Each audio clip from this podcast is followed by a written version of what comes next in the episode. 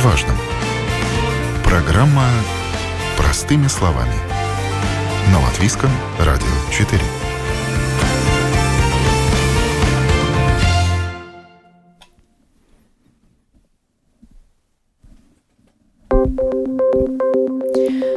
Доброе утро, уважаемые радиослушатели. В эфире программа «Простыми словами» у микрофона Оксана Донич. Тема сегодняшней программы – первая помощь в дорожно-транспортном происшествии. Что можно сделать самому, а что доверить неотложке. Началась просветительская кампания «Знай, как помочь», цель которой – рассказать обществу, как оказывать первую помощь малозащищенным участникам дорожного движения, пострадавшим пешеходам, велосипедистам, самокатчикам. О том, как это сделать, мы будем говорить сегодня с моими телефонными собеседниками. Это руководитель Латвийского автомотообщества Юрис Звирбулис. Здравствуйте. Доброе утро.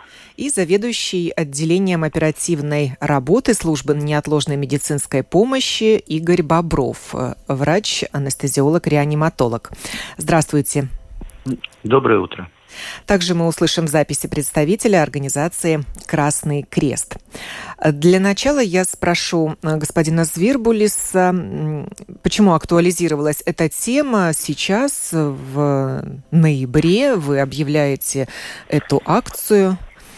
Какими данными статистики, наверное, печальной статистики вы готовы поделиться? Да, ну, э, к сожалению, ковид, э, ковидная эпидемия, ну, пандемия вносит свои, э, свои коррективы, и акция немножечко запоздалая у нас про, про, происходит, да, но от этого, к сожалению, не становится меньше ДТП с уча- участниками, да, и та информация, которую мы подготовим и озвучим а, обществу, она будет а, актуальна и в следующем году, и большинство этой акции а, будет повторено весной, когда активизируются а, все, а, все ваши перечисленные участники э, дорожного движения, да, и пешеходы, и велосипедисты, и э, скутеристы, да, и, и все, все остальные, э, те, которые проходят под эту э, категорию. То есть они никуда и, не денутся и в течение зимы? Да, да, совершенно, совершенно верно. Поэтому э, наша наша цель была именно э, про, проинформировать, увеличить информированность э, населения, э, общества о том, как можно э, оперативно помочь в случае такого э, происшествия, как оказать ему услугу, как как как это делать, чтобы люди не боялись и действительно могли помочь э, друг другу, да, э, потому что, ну, к сожалению, э, обязательная э, это курсы первой помощи проходят только водители транспортных средств, да, и остальные, ну, кто, как говорится, сам, сам, сам э, путем самоучения. Но если мы посмотрим на, на статистику, насколько, скажем, это актуально и важно, то за первые э, 10 месяцев э, в Латвии произошло почти 16 тысяч э, ДТП и в которых 10% э, из них были э, вовлечены именно вот малозащищенные участники дорожного, э, дорожного движения, где травмы различные получили более тысячи тысячи человек, 44 э, погибли, к сожалению, да. И это причем еще только те, которые официально зарегистрированы как именно участники ДТП, да, а еще довольно большая часть, я думаю, просто Э, ну, сами обратились к врачу, и не, не было связи с э, транспортными происшествиями. Да, это официальная статистика, только вдуматься, да, да? почти 1600 да. человек, это именно пешеходы, э, скутеристы да. и велосипедисты. Страшные цифры. Да. Это, это ну, до да. октября только. Да, да, да, только, только до октября. И, конечно, в зимнее время немножечко снижается активность э, именно в этом, в этом сегменте, да, но все равно мы видим, что появляются новые объекты инфраструктуры, по которым можно ездить, и люди едут и используют, и сейчас это именно актуально э, в, в ситуации пандемии, да, где надо максимально с, с, сохранять дистанцию, да, и быть максимально на свежем, на свежем воздухе. Э, поэтому мы, мы совместно с Красным Крестом да, и э, акцию нашу эту э, финансово поддерживает наша э, скажем, организация ФИА, это Международный, э, Международный союз автомобилизма, э, да, именно э, как то глобальная программа, которая, эта ФИА на каждый год более миллиона евро – именно по всему миру а, а, поддерживает различные акции, связанные с безопасностью дорожного движения. И дорожная полиция, а, то, которая тоже нас поддерживает в этой акции. Я накануне связалась с генеральным секретарем организации «Красный крест» Улдисом Ликопсом и предлагаю послушать запись нашего разговора. Вместе с э, автомотообществом вы проводите акцию «Знай, как помочь», э, в которой решили обратить внимание на малозащищенных участников дорожного движения. Почему именно на это сделан акцент? Ну, защищать вообще-то надо всех людей, которые находятся на дороге. Обучать надо всех, э, это обучение регулярно надо повторять. Мы с э, Ламбом э, не первый раз вместе разные акции реализовываем. Так что ко всем людям это надо делать. На этот раз акцент на этих людей. Пострадать может как на дороге, так и на тротуаре тот же пешеход. Конечно. Или велосипедист, или человек ну, на самокате. Чтобы люди были готовы к каким-то ситуациям. Поэтому чем больше мы будем об этом говорить, чем больше мы будем учить, э, чем больше надежда, что все это обойдется меньшей кровью. А как проходит эта акция конкретно? Она проходит э, совместно. Наши люди совместно с теми, которые обучают э, приемам первой помощи, встречаются, показывают, рассказывают. Э, Красный Крест организует курсы по оказанию первой медицинской помощи. В том числе, да. Да, для будущих водителей. Или не только? Не только. Для всех, э, кому это нужно, значит, э, будущие водители, это есть правило Кабинета министров, где сказано, что для того, чтобы получить э, водительское удостоверение, во-первых, надо выучить правила движения, во-вторых, выучить навыки первой помощи, чтобы в ситуациях, когда что-то случается, можно было бы помочь. Такие же требования по обучению есть учителям, э, людям, работающим в отдельных профессиях, э, воспитателям детских садов. Очень много профессий, где люди учатся приему первой помощи. Тогда это работодатель направляет к вам на курсы своих работников? Это работодатели, да. У нас есть договора с работодателями. Латвия Смежи, Латвэнерго. Очень-очень много работодателей заботятся о том, чтобы люди умели эту первую помощь оказывать. В данном случае речь идет о первой помощи на дорогах, на тротуарах, где может произойти а столкновение. на дороге или на улице или дома? То есть разницы никакой нет в оказании? Будет, может быть, разный характер травмы, но вообще это сама идея о том, что первая помощь надо человеку оказывать, она остается в силе. Ведь э, в ситуации, когда что-то случается, первое дело – это стресс. Человек э, как бы теряется. Один из основных принципов, что мы учим, это оценить ситуацию, вызвать скорую помощь и ну, оказать то, что можно на месте сделать. Потом кричать вместе со всеми, что плохо-плохо. А сначала сориентироваться в ситуации. Но ведь случается, что люди этого не делают. Почему, как вы думаете, проходят мимо? Ну, этим людям и надо спрашивать. Может быть, потому что они боятся, не знают, как это делать, или боятся Может навредить? Быть.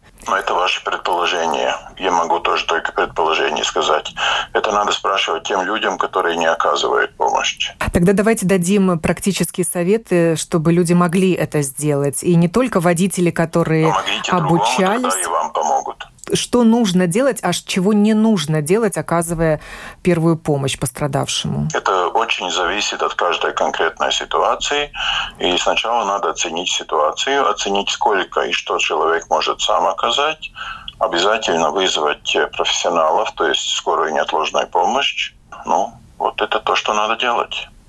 А приемы и оказание помощи в каждой ситуации будут разные в зависимости от того, есть там кровотечение, там есть перелом или, или там какая-то проблема другая, связанная с, я не знаю, сердечный порог или что-то другое. Но это надо оценивать на месте. И тот человек, который обучился каким-то первым навыкам первой помощи, он может только что-то одно конкретное сделать. Это в любом случае надо делать профессионалом. Но первые минуты иногда очень важны. Не растеряться – это первое дело. Это надо оценивать ситуацию поначалу и потом дальше действовать. Поэтому для того, чтобы это сделать, надо идти на курсы первой помощи. Вы э, были на таких курсах сами была. лично? Я была, да. Ну и что вы там научились?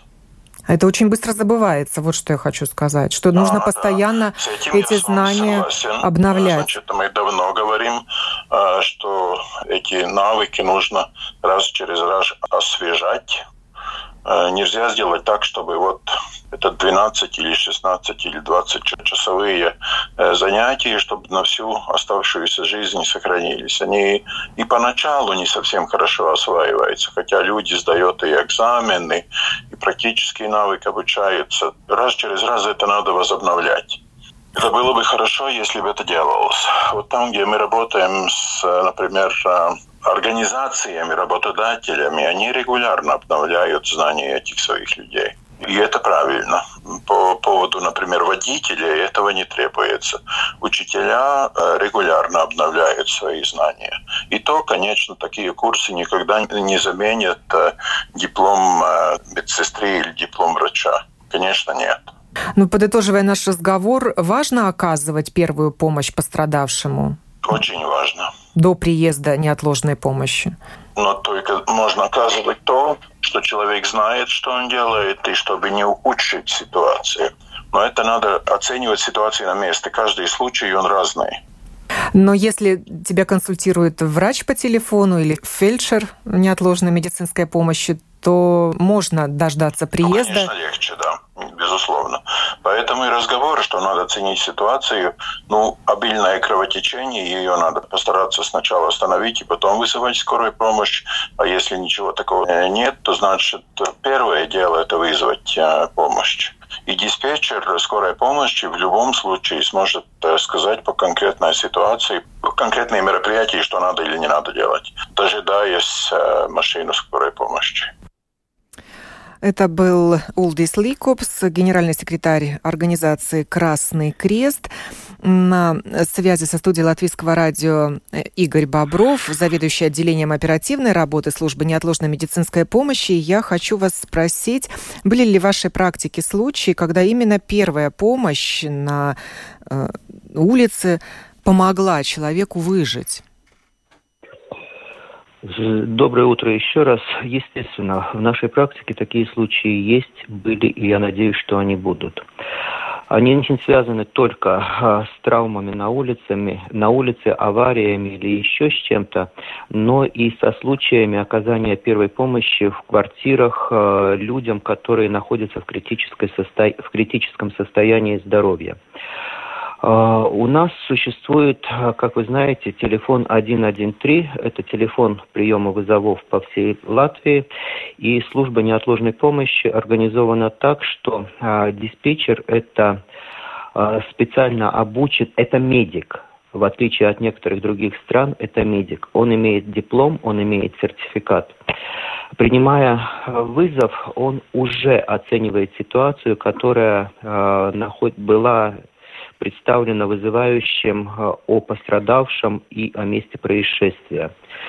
Э, и плюс у нас, кроме диспетчера, есть так называемые э, врачи-консультанты, которые при необходимости могут быть подключены к приему вызова и это не значит, что диспетчер, принимая вызов, переключает на врача-консультанта, врач-консультант консультирует, и после того, как что-то происходит, мы выезжаем. Диспетчер принимает вызов моментально, не, неотложно. И дальше, если есть необходимость, вызывающий переключается на врача-консультанта, который расскажет, поможет, э, успокоит, э, э расскажет необходимые действия и поможет оказать первую медицинскую помощь пострадавш... пострадавшему. И случаи, когда э, родственники, прохожие, люди, находящиеся рядом, случайные люди, оказывали адекватную, правильную, неотложную медицинскую помощь первую, скажем правильно, первую медицинскую помощь пострадавшему, находясь на месте, и которые были консультированы нашим врачом-консультантом, э, есть, и таких случаев достаточно много. А приведите примеры вот этой первой помощи от людей без медицинского образования. Вы знаете, очень тяжело так говорить, и тяжело говорить о том, что э, привести конкретный пример, говорить так, чтобы не э, затронуть какие-то персональные данные, но были случаи, когда э, пострадавшие были эвакуированы с места происшествия, ну, насколько эвакуированы, были э, вынесены, э, перемещены в безопасное место, э, им было остановлено кровотечение. Были случаи, когда в квартирах люди были в состоянии клинической смерти. Это было не в результате травм, правда, в состоянии клинической смерти и под руководством, под руководством наших врачей-специалистов по телефону были проведены полноценные реанимационные мероприятия до приезда бригады скорой помощи, неотложной медицинской помощи, и люди выжили без каких-то неврологических дефектов, способны работать и жить полноценно дальше. Ну, вот такой практический вопрос. Как остановить кровотечение? Ну, представим, что произошло какое-то ДТП, поскольку акцент этой акции сделан на помощь малозащищенным участникам дорожного движения. Что, какими всего, средствами прежде... пользоваться, что делать, а может быть, чего не делать в этой ситуации? А, прежде всего надо оценить ситуацию, которая а, вокруг пострадавшего. А, не допускать того, что вы вмешиваетесь в оказание первой помощи, Э, подвергая себя, свою жизнь опасности. Если есть какая-то опасность для вас, то лучше всего постараться ликвидировать эту опасность и только потом начинать оказание первой помощи. А, чем остановить? Ну, если это большое кровотечение, которое угрожает жизни пострадавшего, то это фактически наложение жгута. Естественно, никто из нас не носит в кармане или в сумочке жгут, но мы можем использовать обычные подручные средства, даже тот же самый э, пояс, тот же самый ремень. Э, мы можем пытаться зажать рану руками, зажать сосуд, который находится выше раны, но это уже э, с локализацией сосуда, который находится выше раны, достаточно сложно для людей, которые не оказывают ежедневно первую помощь, но консультируясь с врачом-специалистом по телефону, вызывая бригаду неотложной помощи, вы можете получить такую консультацию. Это косынки, это давящая повязка из подручных средств, если нету бинта, естественно, его в большем случае, количестве случаев нету под рукой. Это фактически, фактически использование подручных средств и давящая повязка, возможно, наложение жгута. Ну вот по поводу жгута какие-то разногласия возникают. Он сейчас не присутствует в аптечке автомобилиста, господин Звербулис? Да, э, вы знаете, у меня за свою жизнь э, тоже было три раза, э, скажем так, необходимость или возможность пройти эти курсы первой помощи, да, и каждый, ну, через какое-то время, довольно продолжительно, и каждый раз что-то появляется новое в этих медицинских указаниях, и самое, самое главное, это, конечно, не, не навредить. И действительно по, по жгуту, да, на данный момент Э, уже больше, э, больше склоняется к тому, что а, останавливать кровотечение, если это возможно, это сдавливающими, сдавливающими такими тампонами или даже рукой, э, которая обернута в перчатку или в полиэтиленовый мешок, остановить кровотечение, если это возможно. Но, как уже говорили специалисты в этой области, представители Красного Креста и представители скорой медицинской помощи, все эти действия, конечно, нужно делать в, в, в консультации или связке с профессионалами, чтобы в данном конкретном случае именно не, не, не навредить. Да? И что очень важно, что появилось, скажем, в последнее время, то, что при оказании этой первой медицинской помощи первый, первое условие, это что нужно оценить, оценить ситуацию и оценить ситуацию для, для оказания первой помощи не только с, с, с, с, скажем так, со стороны потерпевшего, но, для, но и для оказывающего помощь, что не угрожает ли какие-то обстоятельства здоровью и э, жизни тому, кто оказывает, э, э, оказывает эту помощь.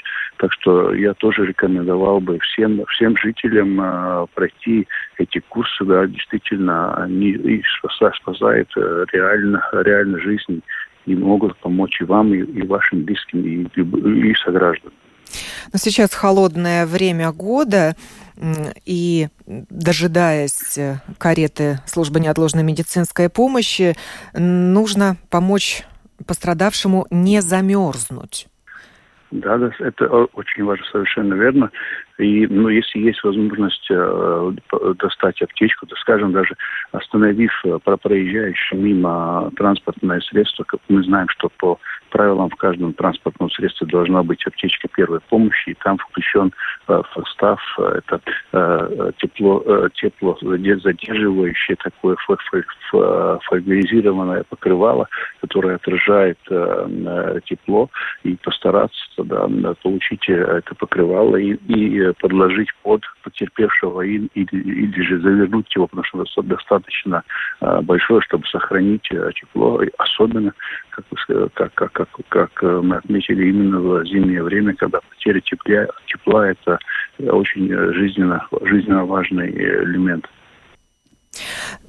В очень сложных ситуациях нужно и, наверное, приходится делать искусственное дыхание.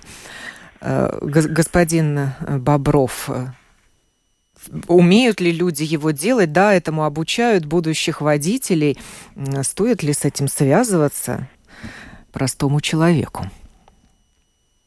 Ну, этот навык достаточно сложный, и достаточно сложно говорить о том, а, как это делается. Это достаточно, достаточно сложно. Фактически, при оказании первой помощи необходимо оценить состояние больного.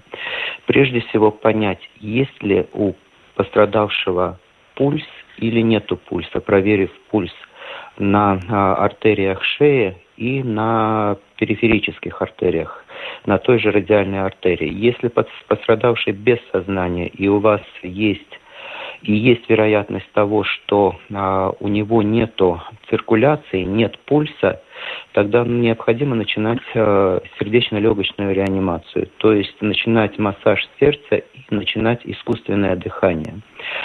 А в ситуации, а, если у вас нет никаких а, подручных средств, которые могут изолировать дыхательные пути пострадавшего от вас – то есть у вас нету ни специальной дыхательной маски, у вас нету ни специальных дыхательных трубок, то в соответствии с э, рекомендациями Европейского совета по реанимации э, достаточно начинать э, массаж сердца, не проводя искусственное дыхание.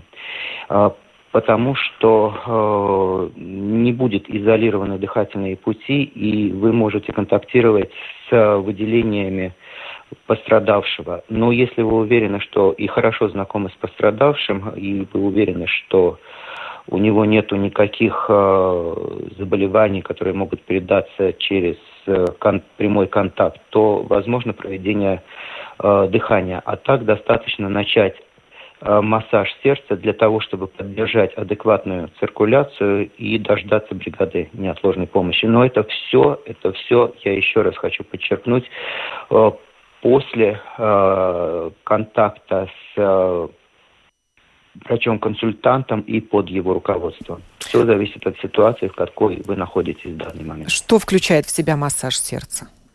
Массаж сердца – это массаж э, грудной, э, это непрямой массаж сердца, когда руки находятся на грудной клетке пострадавшего и ритмичными движениями от э, 100 до 120 раз в минуту мы вдавливаем грудину на глубину 5-6 сантиметров в ритме 100-120 раз в минуту. А, господин... Фактически руки, да. руки оказывающего помощь находятся на середине, на середине грудной кости, и фактически мы ритмичными движениями проводим массаж сердца. Господин Звербулис, вам приходилось это делать?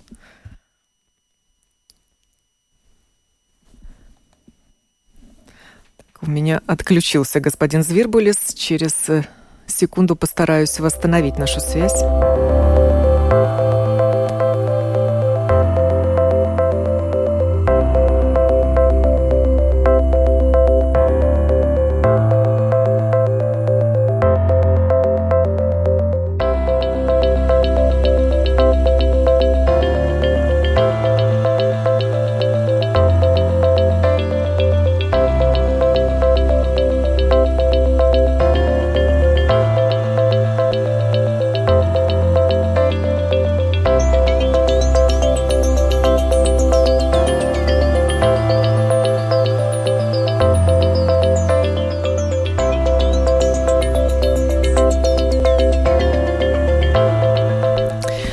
Связь восстановлена. Юрий Звербулис, руководитель латвийского автомотообщества, снова с вами. Не знаю, слышали ли вы то, что говорил врач Игорь Бобров об искусственном дыхании и непрямом массаже сердца. Хотела у вас спросить, приходилось ли вам оказывать такую помощь? Ну, такую серьезную, как массаж сердца, нет, не приходилось, да, но минимальное звонить э, в скорую помощь, вызывать, э, да, было, и останавливать кровотечение тоже было, да. Ну, э, здесь э, самое, э, все выступающие именно подчеркивали то, что главное не растеряться и, и, и оказать такую, скажем, психологическую поддержку этому пострадавшему, да, и плюс очень важно вызвать профессионалов, то есть позвонить в неотложную, неотложную помощь и проинформировать о, о, ситуации и действовать уже в дальнейшем в соответствии с их, с их указаниями. Ну, keer мобильной связи в Латвии достаточно хорошее, да, и практически по статистике чуть ли не у каждого жителя по, по, по два телефона теперь уже есть, так что это э, не должна быть проблема. Но самое главное это поддерживать контакт с пострадавшим, то есть э, э, разговаривать с ним громко, э, э, здравствуйте, меня зовут так, я буду вам помогать, что вы чувствуете, не волнуйтесь, мы вам поможем. То есть именно все время поддерживать, э, поддерживать контакт с э, пострадавшим. Если Но, человек в сознании. Да, конечно, если есть человек в сознании, если не, не в сознании, то, э, то врач-реаниматолог, я думаю, рассказал, рассказал уже профессионально о том, как, как, как это происходит и, и что нужно делать. И я думаю, ну, э, и господин Ликет тоже сказал, что, ну, эм, э, это, это, это идет речь только о первой помощи, да, и невозможно рассказать за за, даже за один э, час все нюансы и все, все приемы оказания этой помощи. Наш, наша задача проинформировать общество о том, что это очень важно, чтобы, чтобы э, люди э, э, э, собирали эту информацию, знакомились с этой информацией, самое главное, не боялись ее применять и помогать своим соотечественникам. Ну вот я посмотрела на домашней странице Красного Креста. Такие курсы первой помощи стоят 40 евро. Ну, понятно, что для да. получения водительских прав это необходимо. Люди платят эти деньги. А у остальных да. какая мотивация? Можно ли освоить навыки оказания первой помощи бесплатно, самостоятельно?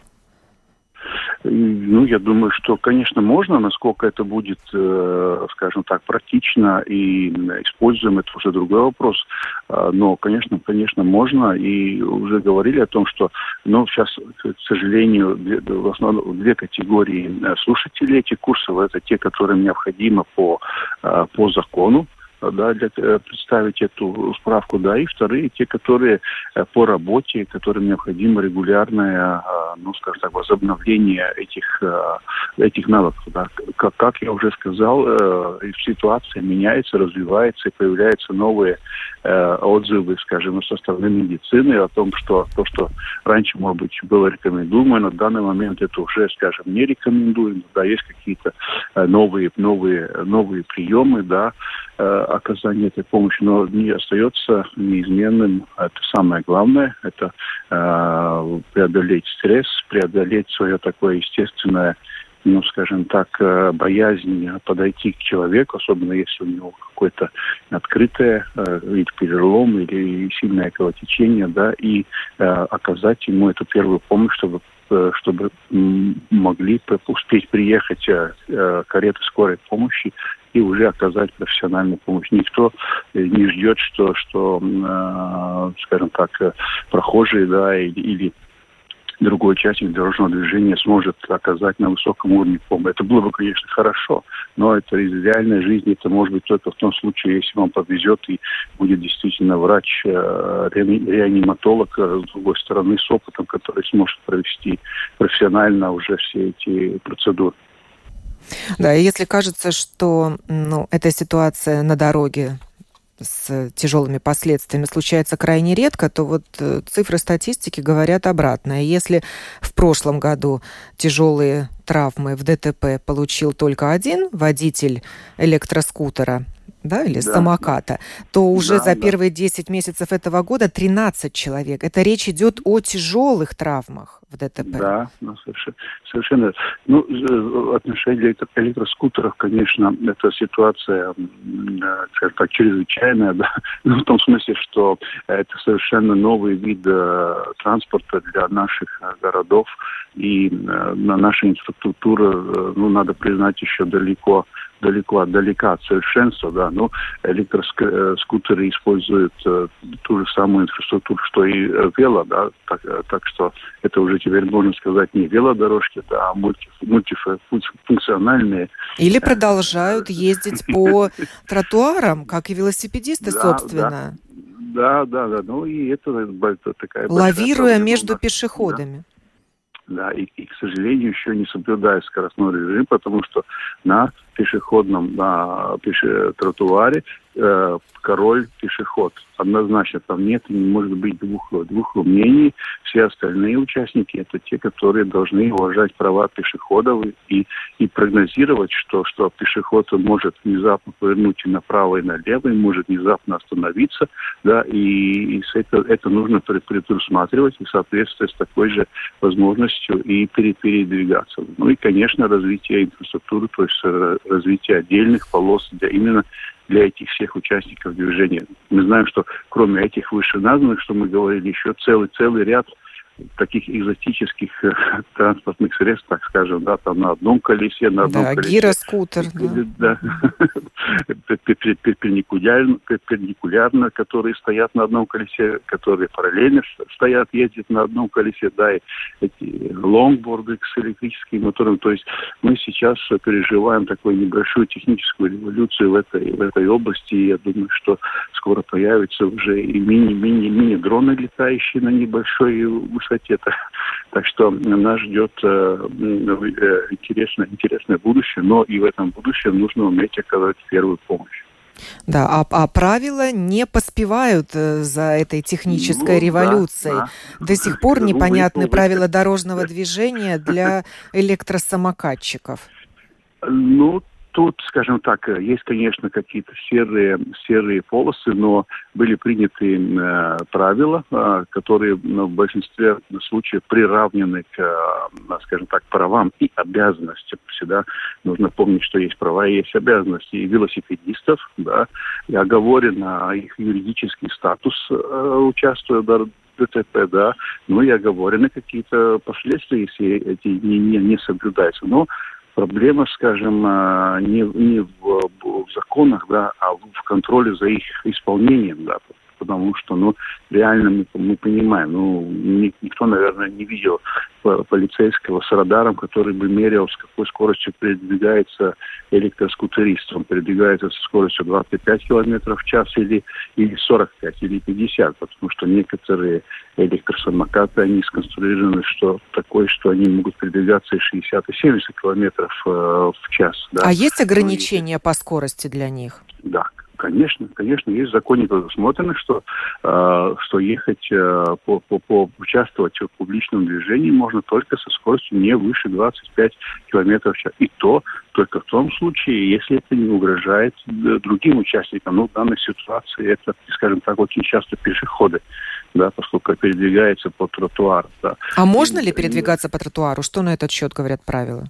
Да, пока, пока на данный момент э, говорят, ну, если мы посмотрим в отношении велосипедов, то первый пункт гласит о том, что велосипеды должны передвигаться по предусмотренной для них вело, велоинфраструктуре и по обочине дороги. Это пункт первый, а пункт второй, что если нету э, этой инфраструктуры и э, очень э, живое э, движение, то велосипедисты могут, соблюдая опять э, скоростное интервал и преимущество пешеходов, ну, пешеходным преимуществом передвигаться и по тротуарам.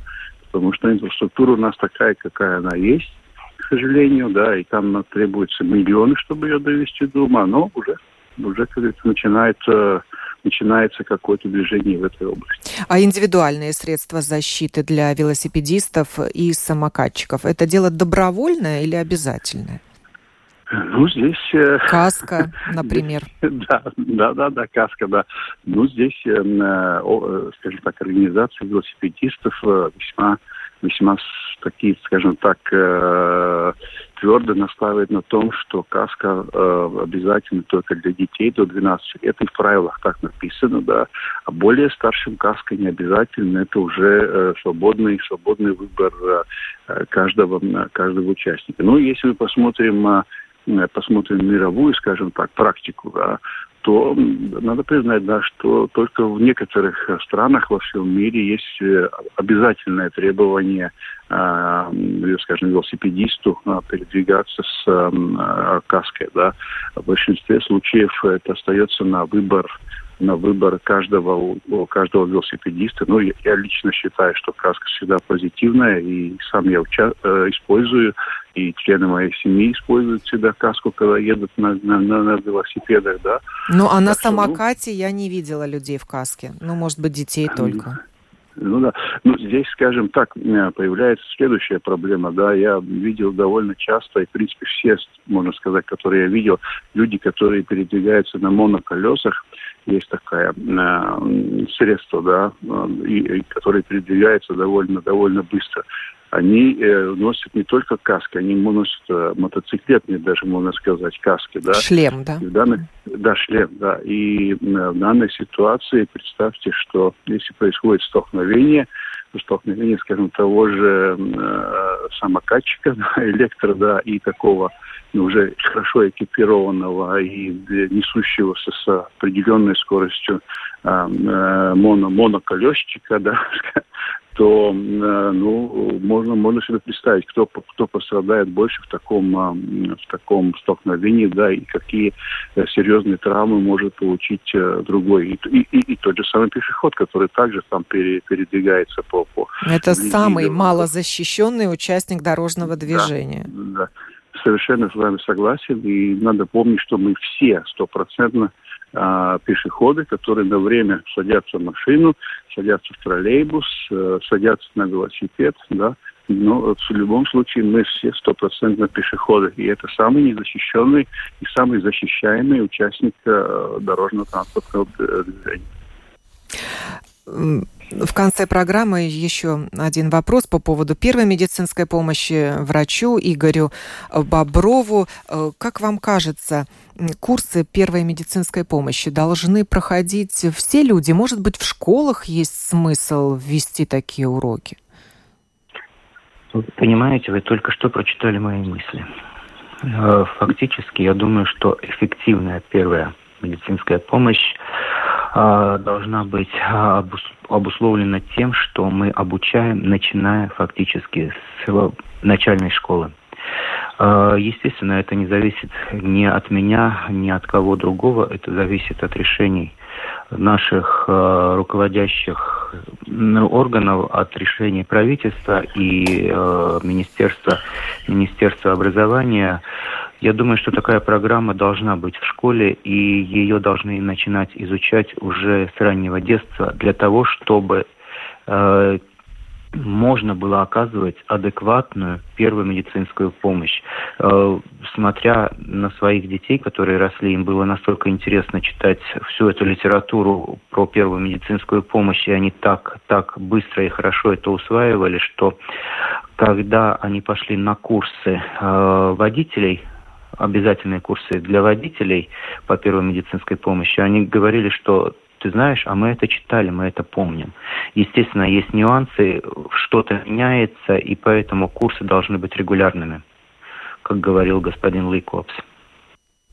Да, на домашней странице Красного Креста вот тут есть э, информация. Если открываешь страничку, сразу на нее попадаешь, как помочь пострадавшему в ДТП, но никаких видео с э, обучением, как оказывать эту помощь, нет. Нет таких видео и на странице Ламба. Может быть, есть смысл хотя бы в Ютьюбе их найти и посмотреть, как оказывают первую помощь? Что вы думаете? Да, Совершенно верно. И э, во время нашей акции будет организована Э, бесплатная а, а, э, ну, через э, интернет-ресурс трансля... лекция, трансляция, чтобы все желающие могли посмотреть и освежить свои знания по первой, по первой помощи. Да. Когда и где это можно будет увидеть?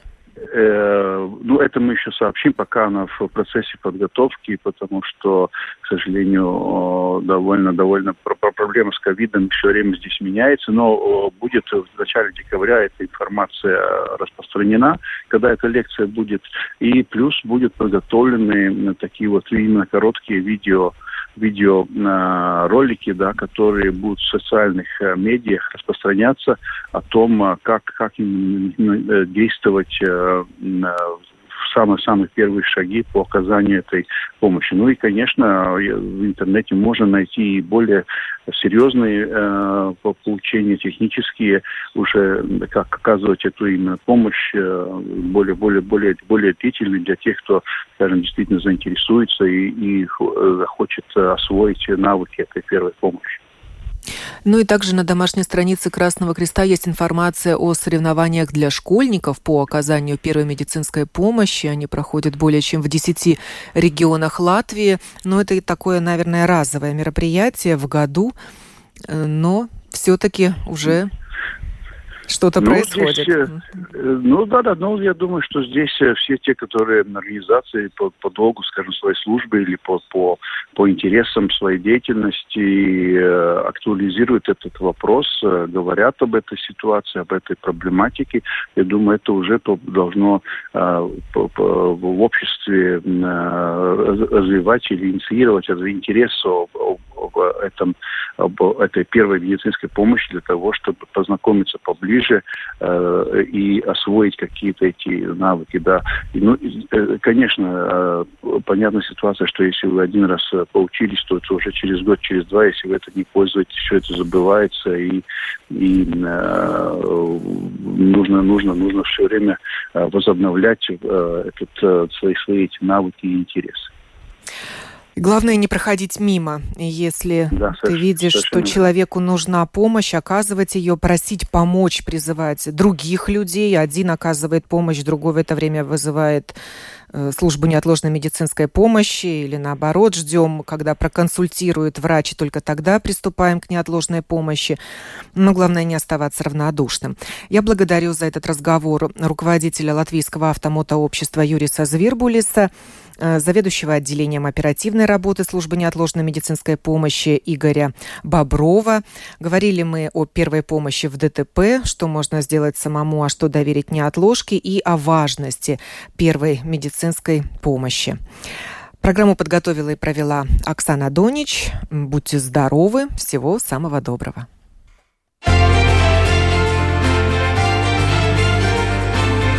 О новом, непонятном, важном. Простыми словами. На Латвийском радио 4.